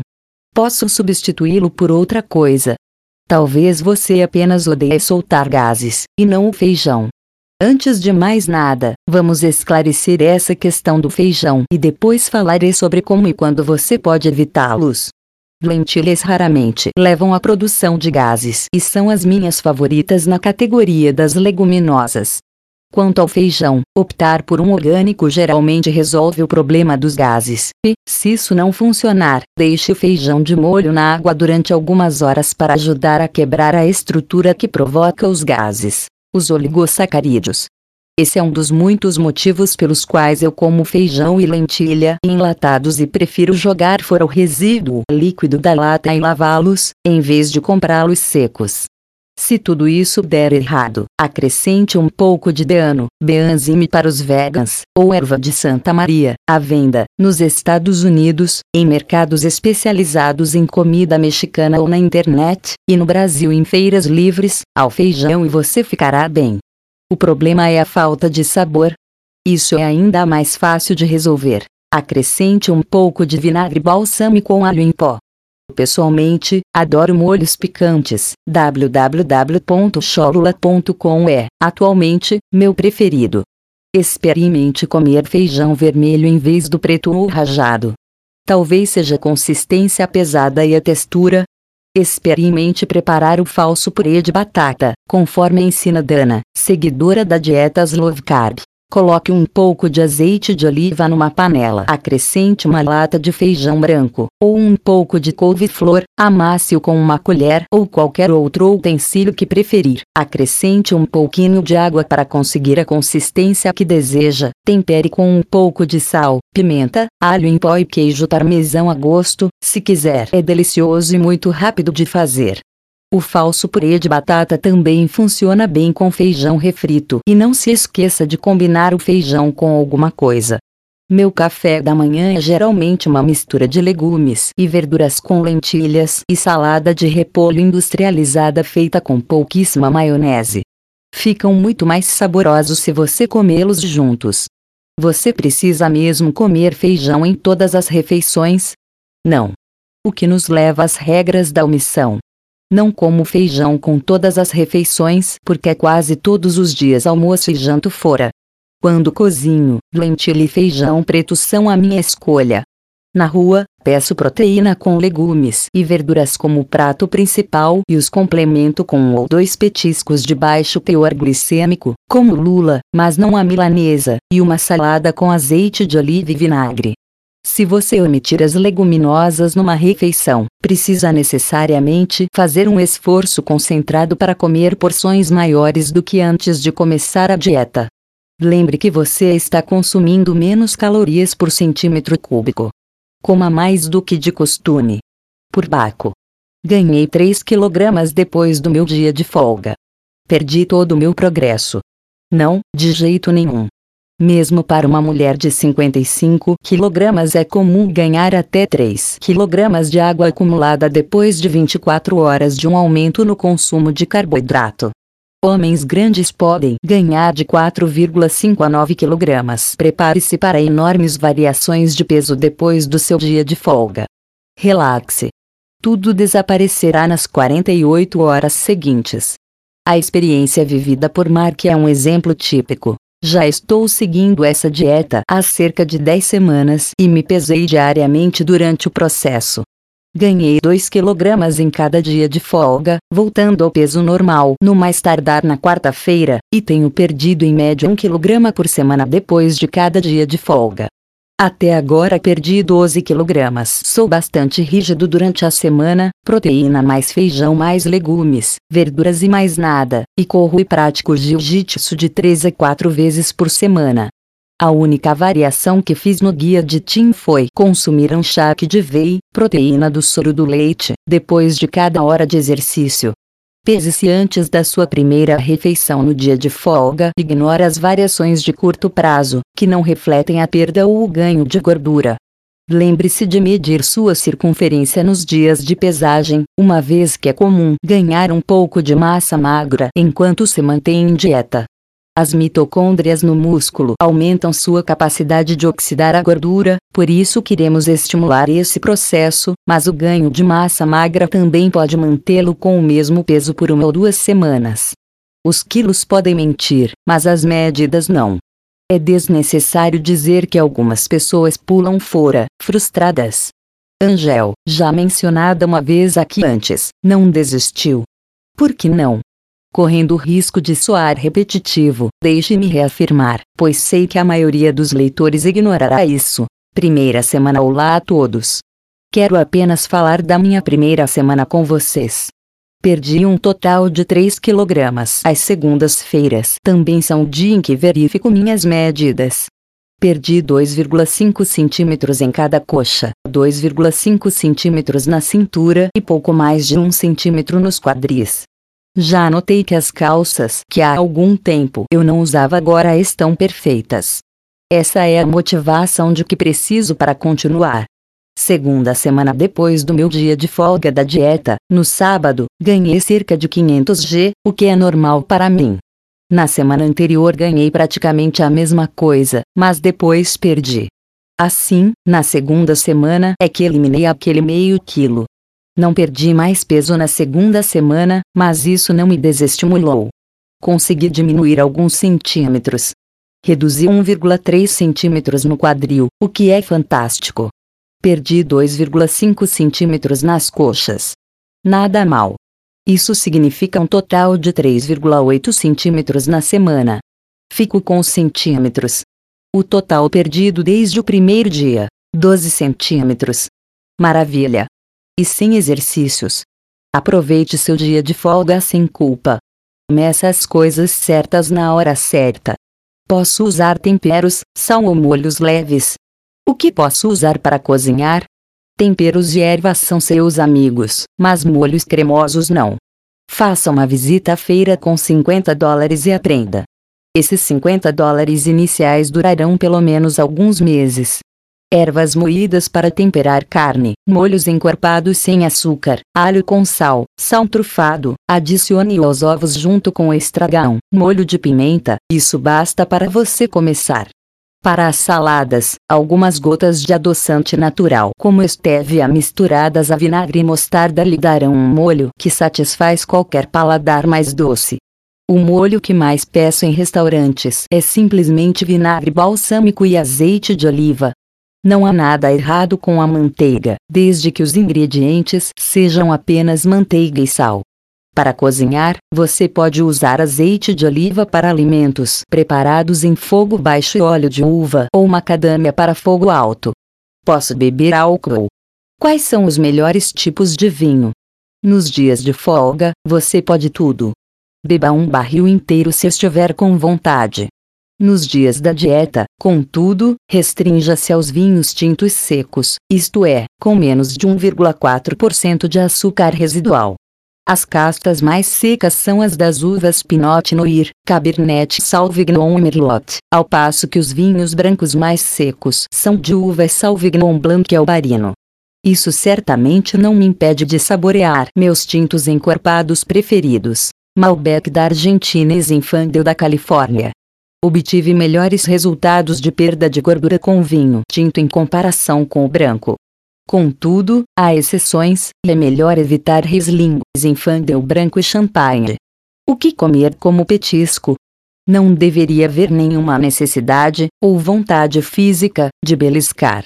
Se você estiver com fome, não está comendo proteínas e leguminosas o suficiente em cada refeição. Esse é um erro extremamente comum entre os novatos. Acredite em mim. Coma mais.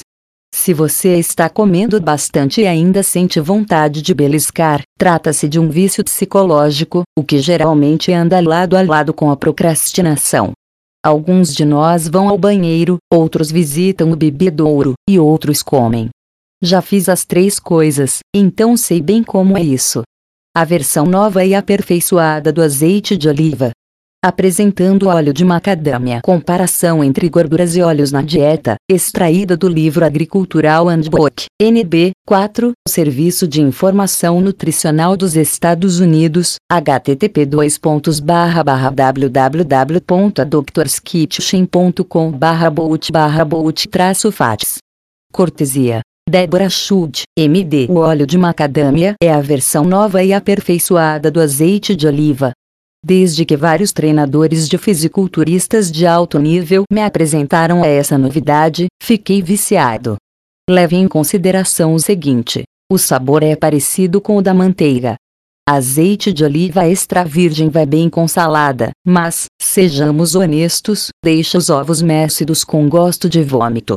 Ao contrário do azeite de oliva, o óleo de macadâmia tem um ponto de ebulição mais alto, 234 graus, e é ideal para pratos salté e todos os tipos de preparo. Hoje uso exclusivamente manteiga orgânica, manteiga clarificada e óleo de macadâmia para todos os tipos de alimentos preparados no fogão. O óleo de macadâmia é mais durável e mais estável que o azeite de oliva quando exposto à luz. Se alguma vez você consumiu azeite de oliva conservado em um recipiente transparente, é bem provável que tenha provado azeite rançoso. Alguns analistas do mercado estimam que mais de 50% de todo o azeite de oliva industrializado já está estragado ao ser consumido dentre os óleos comestíveis, é o que tem o menor nível de ácidos graxos ômega 6, mas apresenta níveis altos de ácido palmitoleico, que não é encontrado em nenhum outro óleo vegetal. Como o ácido palmitoleico é encontrado no sebo da pele humana, o óleo de macadâmia também pode ser usado como um potente hidratante para a pele. Não sugiro que você faça o mesmo com azeite de oliva, a não ser que queira ficar tão atraente quanto uma salada grega. A gordura no óleo de macadâmia é 80% monoinsaturada, a maior porcentagem entre os óleos comestíveis. Fontes e informações Espécies Nutrition, http www.specesnutrition.com, Dave Palumbo foi a primeira pessoa a me apresentar o óleo de macadâmia, e eu compro minhas garrafas de seus produtores.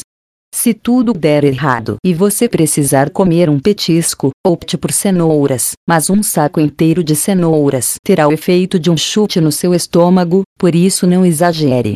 Se eu como um petisco, geralmente é um pouco, de 200 a 300 calorias, das sobras da refeição num restaurante, como o frango tailandês, mas sem arroz. Se você estiver mesmo faminto, simplesmente faça outra refeição de baixo teor glicêmico. Não vai lhe causar mal algum. Se tiver dor de cabeça ou outros sintomas de hipoglicemia, em 90% das vezes isso significa que você não está se alimentando o suficiente. Os novatos estão acostumados a ingerir pequenas porções de carboidratos caloricamente densos, pães ou massas, e dobram o tamanho das porções com alimentos de menor teor glicêmico, o que resulta em calorias insuficientes. Pense que você é capaz de comer de duas a três vezes mais e presuma que isso é o que você deve fazer. Do mesmo modo, se tiver problemas para dormir por causa da fome, é porque não está se alimentando bastante. Nesses casos, consuma um pouco de proteína antes de dormir, algo simples como uma ou duas colheres de sopa de pasta de amêndoa, o ideal, ou manteiga de amendoim sem aditivos. Os únicos ingredientes devem ser amendoim e, talvez, sal. Uma observação para as moças, que parecem considerar a manteiga de amendoim um tipo de crack. Uma colher de sopa não deve ser maior do que um montinho na colher, e não metade do pote se equilibrando na colher. Tenho mesmo que ir à forra uma vez por semana. É importante aumentar o consumo de calorias uma vez por semana, isso provoca várias alterações hormonais que aumentam a perda de gordura, desde o aumento do CAMP e do GMP à melhora da conversão do hormônio tireoide T4 na versão T3, mais ativa. Numa dieta, todo mundo vai à forra em algum momento, e é melhor agendar isso com antecedência a fim de reduzir o dano. Os benefícios psicológicos superam até mesmo os benefícios hormonais e metabólicos. Eu como dessa maneira o tempo todo, e já o faço há sete anos. Poucas maneiras de se alimentar são tão sustentáveis e benéficas. Não posso resolver tudo com apenas uma refeição livre por semana. A maioria dos homens consegue. Algumas mulheres não. 4 A menstruação pode ser interrompida se o nível de leptina cair demais. Isso aconteceu com uma de minhas leitoras durante sete meses até que ela voltou a se realimentar, como chamava o dia de esbórnia, mas ainda assim ela só se permitia fazer isso a cada duas semanas. A superalimentação forçada pode aumentar temporariamente a circulação da lectina em 40%. Ainda sugiro que uma vez por semana seja o padrão. Aumentar a ingestão de comida durante 12 a 24 horas, não necessariamente até passar mal, é um importante recomeço. Se você ganhar peso demais ou estagnar e ficar nervoso, coma uma boa refeição rica em proteína no café da manhã no dia de folga e depois vá forra no almoço ou jantar, é o que eu faço hoje na maioria das vezes. Nem sempre me esbaldo até ficar enjoado. Numa resposta a um seguidor da dieta, expliquei Sim, você pode ingerir tudo o que quiser, e em qualquer quantidade, aos sábados. Geralmente eu enlouqueço a cada quatro semanas e como tanto que chego a passar mal, o que me faz moderar nas três semanas seguintes. Adoro chocolate, pães doces, e todos os doces de confeitaria, e sorvete. Aproveite! Mais uma dica: sempre que possível, coma fora nos seus dias de folga. E o mais importante, Jogue fora todos os alimentos ruins até a manhã seguinte. Se ainda tiver comida ruim em casa, você acabará comendo antes do seu dia de folga, também chamado de quaresma ao contrário por alguns seguidores da dieta. E quanto ao café da manhã? Meu café da manhã mais frequente costuma ser ovos, lentilhas e espinafre. Prefiro lentilha, diretamente da lata, a feijão preto, e cozinhar uma dúzia de ovos com antecedência facilita tudo. Para a maioria das pessoas, o café da manhã é a refeição mais difícil de mudar, uma vez que estamos viciados em comer torradas e cereais. Mudar para carboidratos de baixo teor glicêmico e proteínas exige um café da manhã que parece um almoço. Fica mais fácil quando você percebe que o café da manhã pode ser uma refeição menor se for seguido por um almoço entre 3 e 5 horas mais tarde. Experimente fazer isso durante cinco dias e você perceberá a diferença. Não apenas o maior consumo de proteína diminui a retenção de líquidos, como também a taxa metabólica de repouso aumenta em aproximadamente 20% se as calorias do seu café da manhã forem compostas por pelo menos 30% de proteínas. Se você quiser um café da manhã mais comum, experimente ovos com bacon de peru, ou bacon normal orgânico, 5 tomates fatiados. É uma delícia. Já preparou ovos com manteiga clarificada? Experimente e me agradeça. Posso sugerir, a contragosto, queijo cottage puro com moderação, dados o alto teor de caseína e o baixo teor de lactose, se você não tiver estômago para outra proteína pela manhã. Está interessado em saber por que escolhi especificamente ovos, espinafre e lentilhas? Para aqueles que querem se aprofundar, a explicação científica está a seguir. Desce em experimentos aleatórios e controlados, comer ovos acarreta mais perda de gordura e acelera o metabolismo basal. Numa dessas situações, mulheres acima do peso que tomaram um café da manhã com dois ovos por dia durante oito semanas, ao menos cinco dias por semana, em vez de um pão com o mesmo peso e mesmo valor calórico emagreceram 65% a mais e, o mais importante, tiveram uma redução 83% maior na circunferência abdominal. Não houve diferenças significativas entre os níveis de colesterol HDL, LDL total no plasma e os níveis de triglicerídeos em nenhum dos grupos. Gemas fornecem colina, que ajuda a proteger o fígado e aumenta a perda de gordura em comparação com o grupo de controle. A colina se transforma em betaína e fornece metila para processos de metilação. Steven Zeisel, da Universidade da Carolina do Norte, em Chapel Hill, explica: a exposição ao estresse oxidante é um potente estimulante de inflamações. A betaína é formada da colina dentro da mitocôndria, e essa oxidação contribui para o estado redox mitocondrial. Sabe qual é outra fonte primária de betaína? O espinafre. Daí é que surgiu o mito. Popeye acertou em cheio. O espinafre é excelente para a recomposição corporal. Os fitoequidisteroides, especificamente a 20-hidroxetidizona, ou 20, no espinafre levam a taxa de crescimento do tecido muscular humano em até 20% quando aplicados numa cultura, tipo placa de Petri. Mesmo que você não esteja interessado no aumento muscular, essa substância também acelera o metabolismo da glicose. Os fitoequidisteroides são estruturalmente semelhantes aos hormônios de muda de insetos, finalmente uma forma de comer hormônios de muda de insetos. E ambos aumentam a síntese proteica e o desempenho muscular. Até mesmo camundongos ficam com patas mais fortes.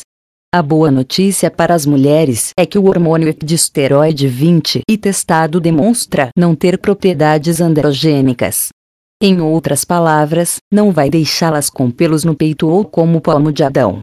Os pesquisadores da Universidade Rutgers responsáveis pelo estudo principal enfatizam, quase como se fosse um impeditivo, que uma pessoa precisaria comer um quilograma de espinafre por dia para reproduzir a dose aplicada. Nas minhas experiências, descobri que não é tão difícil assim ver efeitos visíveis com quantidades menores como diariamente de 2 a 3 xícaras de espinafre, menos do que se imagina, e cada xícara pesa 81 g. Duas xícaras, 162 g, representam cerca de 16% de 1 kg. Já 3 xícaras são quase 25%. Se os resultados do estudo dependessem da dose ingerida, talvez fosse esperado um aumento na síntese fibriótica muscular de 3%, no caso de duas xícaras, e 5%, no caso de três xícaras, sem mencionar o efeito na aceleração do metabolismo do carboidrato. Isso é significativo ao longo do tempo. Se o efeito não depende da dose, e sim é estimulado por uma quantidade menor do que 1 kg de espinafre por dia, é possível que se alcance o valor de 20% com muito menos. Também acredito que o espinafre aumenta o hormônio CAMP, mas esse é um assunto para os especialistas explorarem. Não menos importantes, as lentilhas são fonte rica e barata de proteína, aminoácidos, isoleucina e lisina principalmente. Tanto a lisina quanto a isoleucina, aminoácidos ramificados, BCAA, do inglês branched chain amino acid, merecem destaque pelos papéis que exercem no reparo de músculos. A isoleucina ainda influencia o metabolismo da glicose. Preciso me limitar aos vegetais citados, não há necessidade de limitar os vegetais àqueles listados, mas descobri que, quanto mais variedade você procura, maiores as chances de você desistir, uma vez que tudo, das compras à limpeza, fica mais complicado. Como disse, essa dieta não foi pensada para ser divertida, apesar de a maioria das pessoas acabar gostando dela. Foi criada para ser eficiente, os vegetais que listei são os que achei mais toleráveis de comer repetidas vezes, mas sinta-se livre para substituir o que quiser, sem se esquecer de incluir as leguminosas para consumir calorias.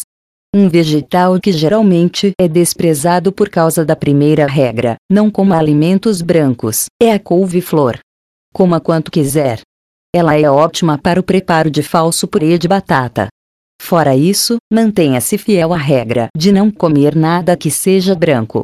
Há algum problema com alimentos enlatados? Alimentos enlatados são totalmente permitidos. Sem problema. Quase todos os legumes que uso são congelados, 80%, ou enlatados, 20%. Sou muito fã de atum enlatado em água, misturado a lentilha e cebolas picadas. Posso comer aveia em flocos ou em farinha? Não. Posso fazer essa dieta sendo ovo-lacto-vegetariano? Ovo-lacto tudo bem. Carne não é necessária, mas facilita o trabalho. Ovos e grãos bastam para se perder peso, mas eu evitaria a maioria dos laticínios. Uma exceção é o queijo cottage. Ele não atrapalha, e o alto teor de caseína parece facilitar a perda de gordura. Um leitor usou salsichas vegetarianas e pudim stone com alto teor proteico, além de ovos, para satisfazer suas necessidades. A proteína do arroz integral, assim como a do cânhamo ou das vagens, funcionará se você suportá-las. Se possível, desestimule o consumo de qualquer produto à base de soja refinada, entre eles o leite de soja e suplementos de proteína de soja. Veja os apêndices à máquina sem carne para mais advertências quanto a sojias alternativas. Posso comer salsa mexicana. A salsa mexicana é maravilhosa, principalmente a de composição média e picante, com milho, feijão etc. Não suporto claras de ovos puras, que até para mim são sem graça. Eis porque eu quase sempre como ovos inteiros. Mas, se você acrescentar umas poucas colheradas de salsa mexicana nas claras ou nos ovos inteiros, terá uma deliciosa refeição. Só não junte salsa mexicana e lentilhas. A mistura fará você ter ânsias de vômito como um camelo tentando expelir uma bola de pelo. Posso comer frituras, o salteado à moda oriental é ideal para essa dieta, assim como muitas culinárias asiáticas, por exemplo, a tailandesa, que dependem dele. Já a fritura por imersão deve ser evitada por causa da farinha dos empanados e da baixa densidade nutricional das calorias. O feijão refrito funciona muito bem, e mais de 30 seguidores da dieta perderam até 500 G por dia usando como alimento principal.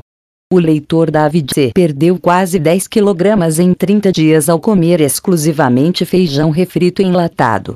Na sua atualização mais recente, ele tinha perdido 19 kg e sua esposa, 16 kg. Contudo, o feijão refrito contém uma tonelada de sódio, cerca de 45% da necessidade diária por xícara. Se você não é hipertenso, provavelmente não vai morrer, mas se esforce para consumir outros tipos de feijão ou misturar os dois, às vezes. Assim, a retenção de líquidos diminui. Inchaços não são bonitos, por mais baixo que seja seu teor de gordura corporal. Adoro feijão refrito também, mas tente diversificar que estiver acostumado à dieta. E quando viajo e me alimento em aeroportos, se você é um frequentador de aeroportos e não consegue encontrar um restaurante mexicano ou de grelhados, compre um pacote de nozes ou amêndoas cruas num quiosque e se comprometa a não consumir amido pelo resto da viagem. Há calorias suficientes num único saco de nozes para abastecê-lo por duas ou três pequenas refeições e fazê-lo aguentar por 12 horas. A maioria dos aeroportos também tem saladas de frango. Evite molhos, exceto pelo azeite de oliva ou vinagre, que você pode combinar com as nozes. Caso a situação seja grave, opte por ficar com um pouco de fome em vez de se desviar da dieta. Se você costuma comer no mesmo horário, talvez já não sinta fome de verdade há alguns anos. Depois de seguir essa dieta em mais de 30 países, posso afirmar, sem dúvida, que viagens não são uma justificativa legítima para quebrar as regras. E quanto aos remédios para emagrecer? Eu poderia recomendar para você termogênicos barra pesada, mas o potencial deles para provocar dependência, danos a órgãos e problemas crônicos menos conhecidos, como a sinusite, simplesmente não vale a pena o combo mais eficiente e com menos efeitos colaterais que encontrei é o PAL, que será explicado em detalhes no capítulo intitulado Os Quatro Cavaleiros da Perda de Gordura. Comer muita proteína não sobrecarrega os rins. E se eu tiver gota? Primeiro, não sou médico nem banco doutor na internet. Se você tem qualquer tipo de problema de saúde, consulte um médico. Agora, eis minha interpretação sobre os dados. Se você não tem doença pré-existente séria, a quantidade de proteína que eu sugiro não deve fazer mal. Não há evidências convincentes de que as proteínas causem danos aos rins. Isso é o que o médico Michael Eades chama de um mito vampiro, que se recusa a morrer, apesar da falta de provas comendo fora e o método Chipotle falando como um solteirão incapaz de cozinhar e como alguém que comeu fora em média duas vezes ao dia nos últimos cinco anos, a solução para dietas low carb em restaurantes contém 10 palavras. Vou comer mais legumes e verduras em vez de amido. Na maior parte dos restaurantes, é uma simples questão de escolher mais legumes e verduras, espinafre ou o que houver, em vez de comer o arroz, o pão ou a batata que costumam acompanhar a refeição. O cardápio não permite substituições? Sem problemas. Acrescente algumas palavras e a mágica se faz. Vou comer mais legumes e verduras em vez de amido. Se for preciso pagar um pouco mais por isso, tudo bem se não der certo, respire fundo e simplesmente peça um acompanhamento extra de legumes e verduras, sem amido. No total, a substituição custará, em média, 3 dólares por refeição e muitas vezes é gratuita. Pense nisso como seu imposto do abdômen sarado. Até porque, se você está comendo fora, é porque pode pagar 3 dólares a mais, então saiba gastar direito o seu dinheiro. Se não puder pagar, abra mão do café com leite ou do jornal. As culinárias com melhor relação custo-benefício que encontrei para dietas low carb foram a tailandesa 6 e a mexicana, e essa última nos leva ao exemplo maravilhosamente simples de Eric Foster e sua dieta Chipotle.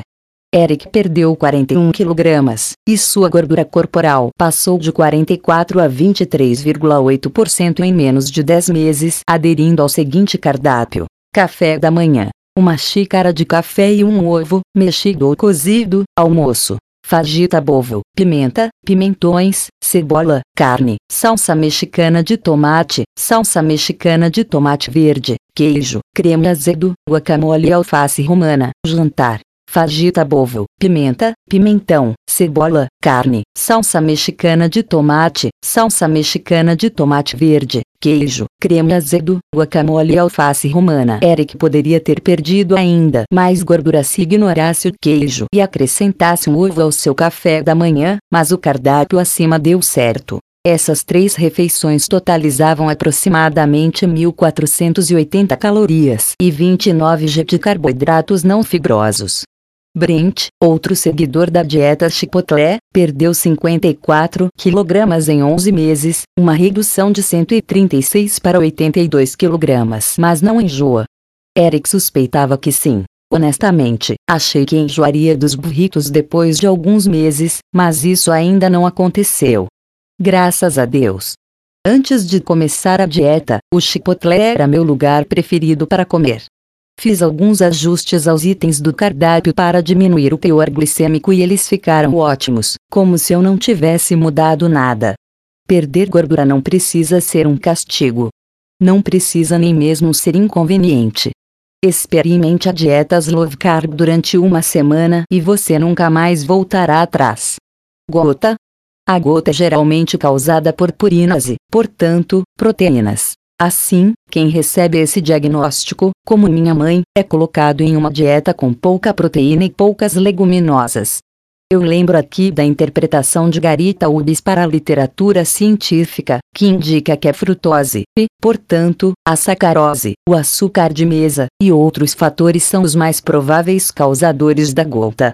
O ácido fosfórico em bebidas gaseificadas também deve ser evitado. Os níveis de ácido úrico da minha mãe se normalizaram com a dieta low carb, apesar do consumo muito maior de proteína. Ela continua tomando doses baixas de alopurinol durante a dieta, e a comida foi a única coisa que mudou.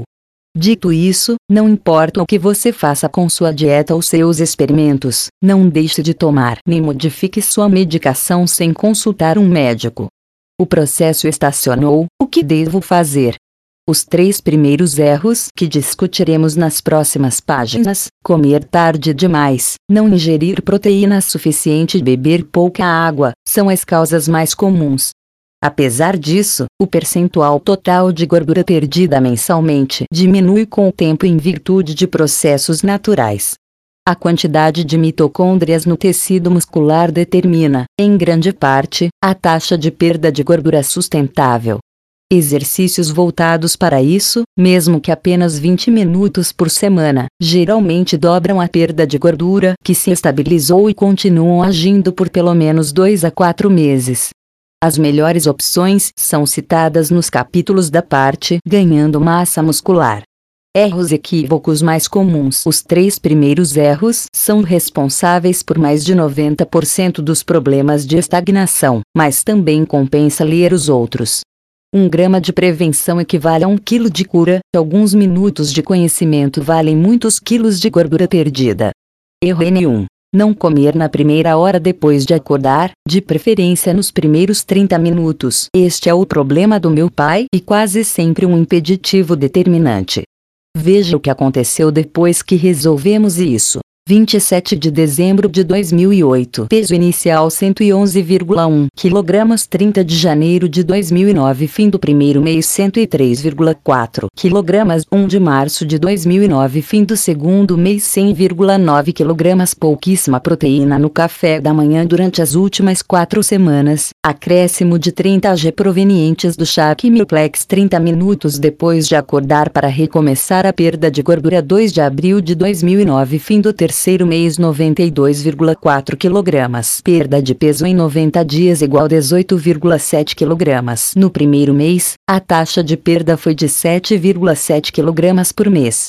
No segundo mês, quando ele adiou o café da manhã, sua taxa de emagrecimento caiu para 2,5 kg. No terceiro mês, depois de ingerir 30 g de proteína nos primeiros 30 minutos depois de acordar, essa taxa mais do que triplicou para 8,5 kg por mês.